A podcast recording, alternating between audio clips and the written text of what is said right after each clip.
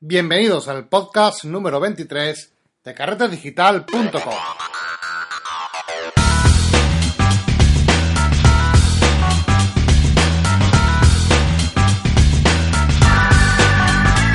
Hola y bienvenidos otra semana más a este podcast dedicado a la fotografía, a las últimas noticias de retoque digital y a este mundo tan maravilloso. Bienvenidos a carretedigital.com. Como de costumbre empezamos con las noticias de la semana. Bueno, los que me habéis seguido por las redes sociales, en esta semana habréis visto que justo ayer estuve grabando un podcast con Mario Rubio. Os dejo el enlace en las notas de la entrada para que podáis acceder a él y si queréis escucharnos.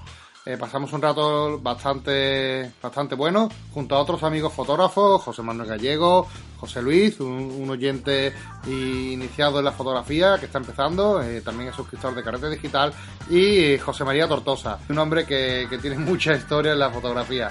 Así que uno de los grandes que nos acompañamos también ayer. Y todos junto a Mario Rubio, que, que estuvimos allí rodeados, tomando un café, compartiendo un buen momento. Os invito a que lo escuchéis, ¿de acuerdo?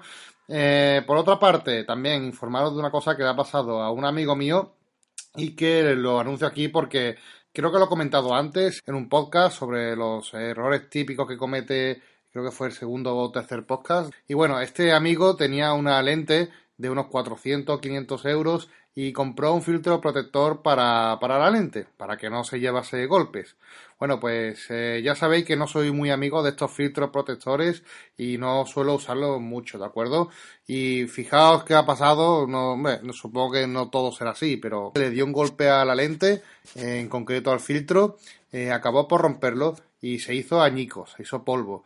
El problema fue cuando, el problema vino cuando ese, este filtro que roto se hizo también añicos y eh, le entró polvillo de cristal dentro del mecanismo de la lente, ¿vale? Así que la lente pues se la ha cargado, se la ha cargado, eh, le ha entrado eh, parte del filtro protector roto dentro de la lente y ya hace un ruido muy extraño, cruje y suena fatal. Vamos, no puede hacer zoom puesto que que el sistema está muy duro y se ha cargado un objetivo de 400 euros, un filtro de 10 euros. Así que, como veis, yo no soy muy amigo de este tipo de, filtros protectores. Suelen dar más problemas que beneficios.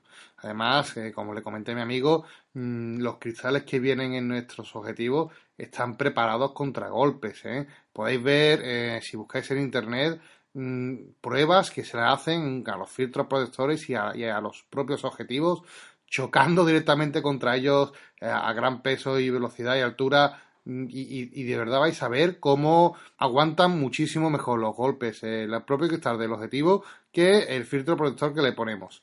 Así que bueno, es una mala noticia sobre todo para mi amigo, que, pero me gustaría avisarlo aquí para que sepáis que estas cosas pasan y que tengáis precaución con lo que hacéis, ¿vale? Por otro lado, Sergio me, me comenta y me manda un, un email que os lo voy a leer a continuación y me dice, soy el coordinador TIC de un colegio y me gustaría subir las fotos a Internet, no solo porque producimos muchas y el almacenamiento es limitado, sino porque creo interesante darle a las familias la oportunidad de ver a sus hijos trabajando en clase, en las fiestas que hacemos y en definitiva tengan un recuerdo de su paso por primaria. Mi consulta es la siguiente. ¿Qué proveedor, servicio o lo que sea me aconseja para subir las fotos organizadas en álbumes? Y que a ser posible pueda limitar el acceso a un grupo de usuarios, para que solo los padres de los niños autorizados tengan acceso a las fotos. Yo había pensado en Flickr, ya que me da un tera de almacenamiento, pero me gustaría tener la opinión de un profesional. Bueno, pues eh, ya, como ya le bien le contesté a Sergio, eh, Flickr no es la mejor opción para esto, ¿vale? Flickr, los que siguen un poco el tema de las noticias tecnológicas, eh, está un poco de capa caída, ¿vale? Yahoo ha hecho una venta y ya sabéis que Flickr pertenece a Yahoo, están haciendo cambios importantes y el futuro de Flickr es algo incierto, aunque por, parte de la compañía no se han pronunciado al respecto a, que Flickr va a sufrir ninguna modificación, pero es verdad que Flickr va cada vez a, peor. Es un servicio que no te aconsejo, puesto que sí, da un tera de almacenamiento, pero puede ser que te pegues eh, la currada de subir y, hacer el respaldo de tus fotografías para que después tengas que sacarla de allí porque va a cerrar. No lo sé, eh, no estoy diciendo que Flickr vaya a cerrar, ni mucho menos, pero que no tiene un futuro muy, muy alentador. Eh, cosa que no pasa, por ejemplo, con el servicio que le he recomendado, con Google Fotos. Google Fotos es un servicio que eh, hace poco, relativamente poco, se puso en uso Google, que ya sabemos que es el gigante de Internet, con lo cual vamos a tener un muy buen soporte y, estabilidad, que lo que estamos buscando.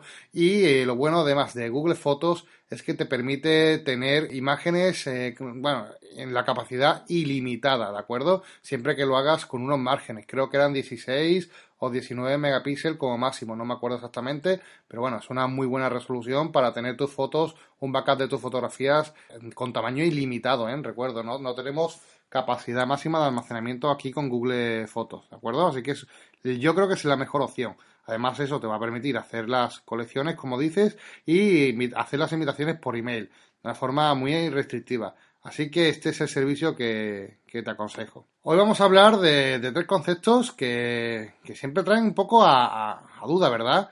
Y, vamos a definirlos un poco mejor para que se, pueda entender y tenga claro mm, qué consiste y cómo trabajar con ellos.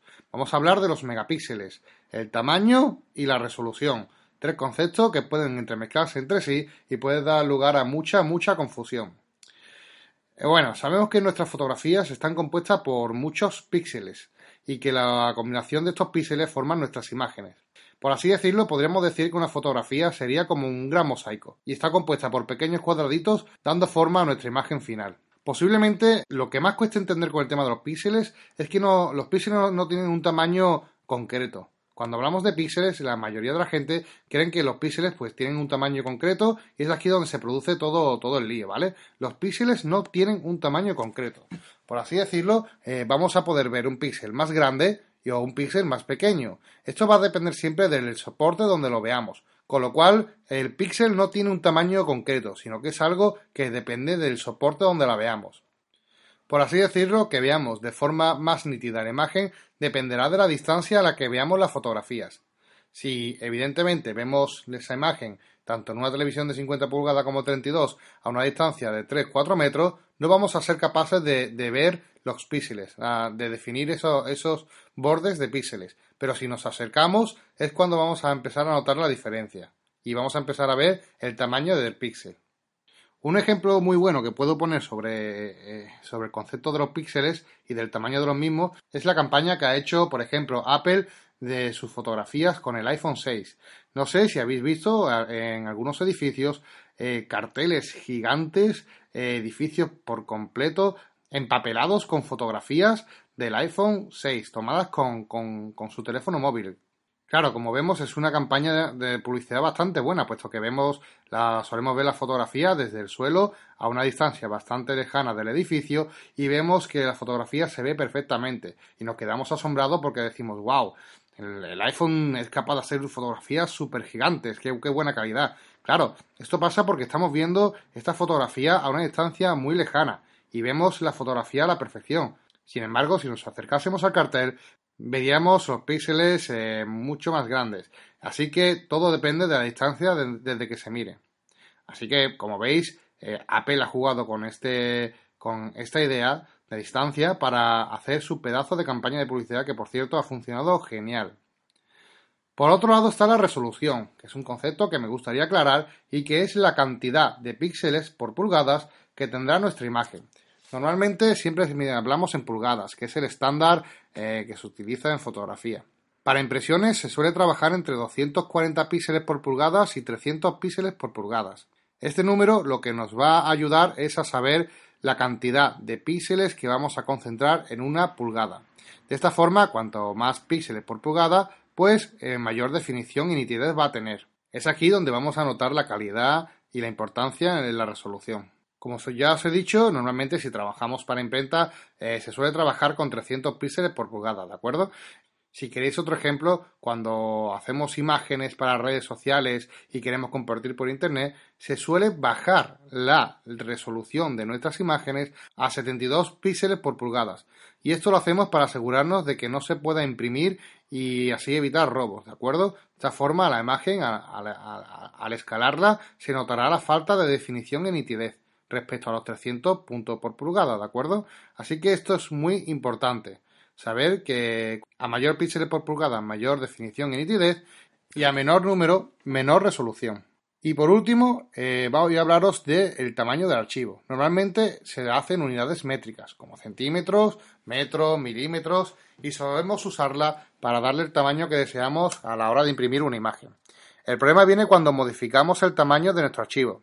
Si solo modificamos el tamaño, lo que estamos haciendo es ampliar el tamaño de los píxeles, lo que supondrá una pérdida de calidad. Para hacerlo correctamente, Photoshop incluye una herramienta que se llama remuestreo y que podemos encontrar en imagen, tamaño de imagen. Voy a poneros un ejemplo de, de, una imagen mía, ¿de acuerdo? Con, hecha con mi cámara, una Canon 5D Mark II, y que vais a poder ver y seguir en las notas del, del, podcast, ¿de acuerdo? Os voy a dejar la imagen adjunta para que veáis lo que estoy comentando. Si abrimos el panel de tamaño de imagen de Photoshop de un RAW original de mi Canon, como ya he dicho, 5 d Mark II, vamos a ver que mm, las dimensiones en píxeles que aparece son de 5616 píxeles por 3744. Eso es el alto y el ancho. Si los multiplicamos uno por otro, ¿de acuerdo? Si multiplicamos los píxeles, nos da como resultado 21 millones de píxeles, que sería la resolución de mi cámara, 21 megapíxeles.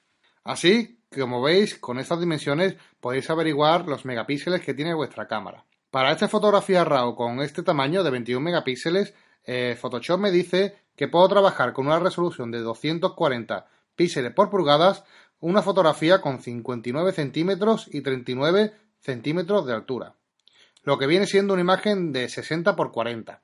Sin embargo, si, hacemos una corrección y aumentamos la resolución, como hemos visto, a 300 píxeles por pulgadas, lo que vamos a conseguir es aumentar las dimensiones de los píxeles.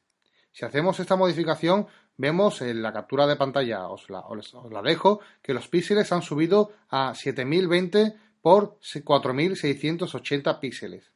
Esto quiere decir que Photoshop ha creado, ha inventado píxeles que no existían para poder aumentar la resolución de nuestra imagen.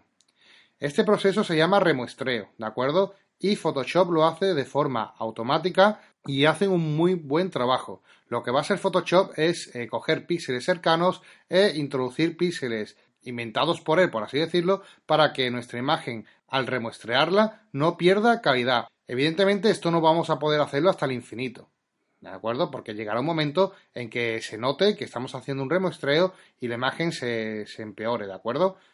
Ahora, ¿qué pasaría si queremos ampliar nuestra imagen? Si queremos hacer una ampliación y no queremos hacer un 60 x 40, sino que queremos imprimir nuestra fotografía a un metro de ancho. Lo único que tendríamos que hacer es ir al panel de tamaño de imagen y cambiar la medida a la que nosotros queramos. En este caso he puesto 100 centímetros de anchura, que sería un metro. Y también modificar la resolución a 300 píxeles por pulgada. Como vemos, eh, nos ha creado unas dimensiones en píxeles muy distintas a las que teníamos al principio. 11.811 píxeles por 7.874 píxeles. Prácticamente ha duplicado los píxeles con lo que empezábamos a trabajar. El remuestreo de Photoshop trabaja excelentemente, así que si le damos OK vamos a conseguir una imagen bastante buena. Es posible que cuando hagáis un remuestreo de ampliación, ¿de acuerdo? Cuando queráis ampliar vuestra imagen, como este último caso que hemos visto, se pierda un poco de nitidez y haya que hacer o pasar un filtro de nitidez a, la misma, ¿de acuerdo?